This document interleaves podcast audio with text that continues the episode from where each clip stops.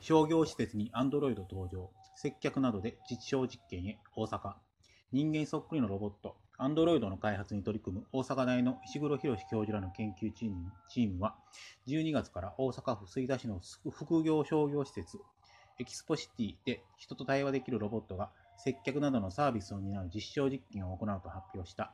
改良点や課題を検証し、実用化を目指す。すみません、もう一度言ってくださいますか？発表のあった29日、実際に接客を担った女性型の Android U が報道時の受付を担当した。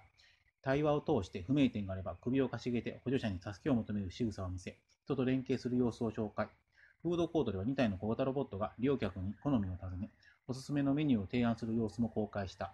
U は一部に人の操作を必要とする反自立型で接客補助での活用が想定される。小型ロボットは人との会話を通じたコミュニケーションが可能で、フードコートで利用される予定だ。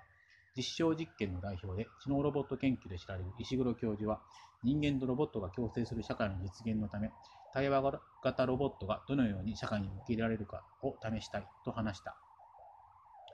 実証実験は、施設を運営する三井不動産と共同で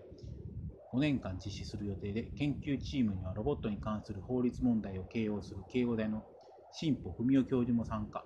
ロボットがミスを犯した場合のリスク対応など、社会で受け入れられるための仕組み作りも検討も行う。あこのニュースを読んでですね、でしたっけ猿が人間を支配する的な。で、なんかアメリカのハリウッドの映画で、ロボットに支配される世界とかっていう映画があったと思うんですけども、思わずちょっとそういったシーンを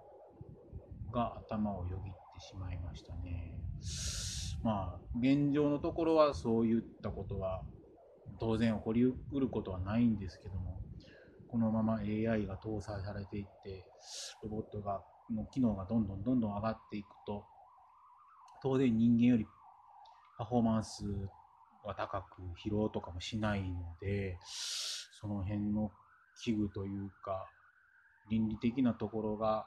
しっかりと整備されていくといいなとは思っています。ではでは。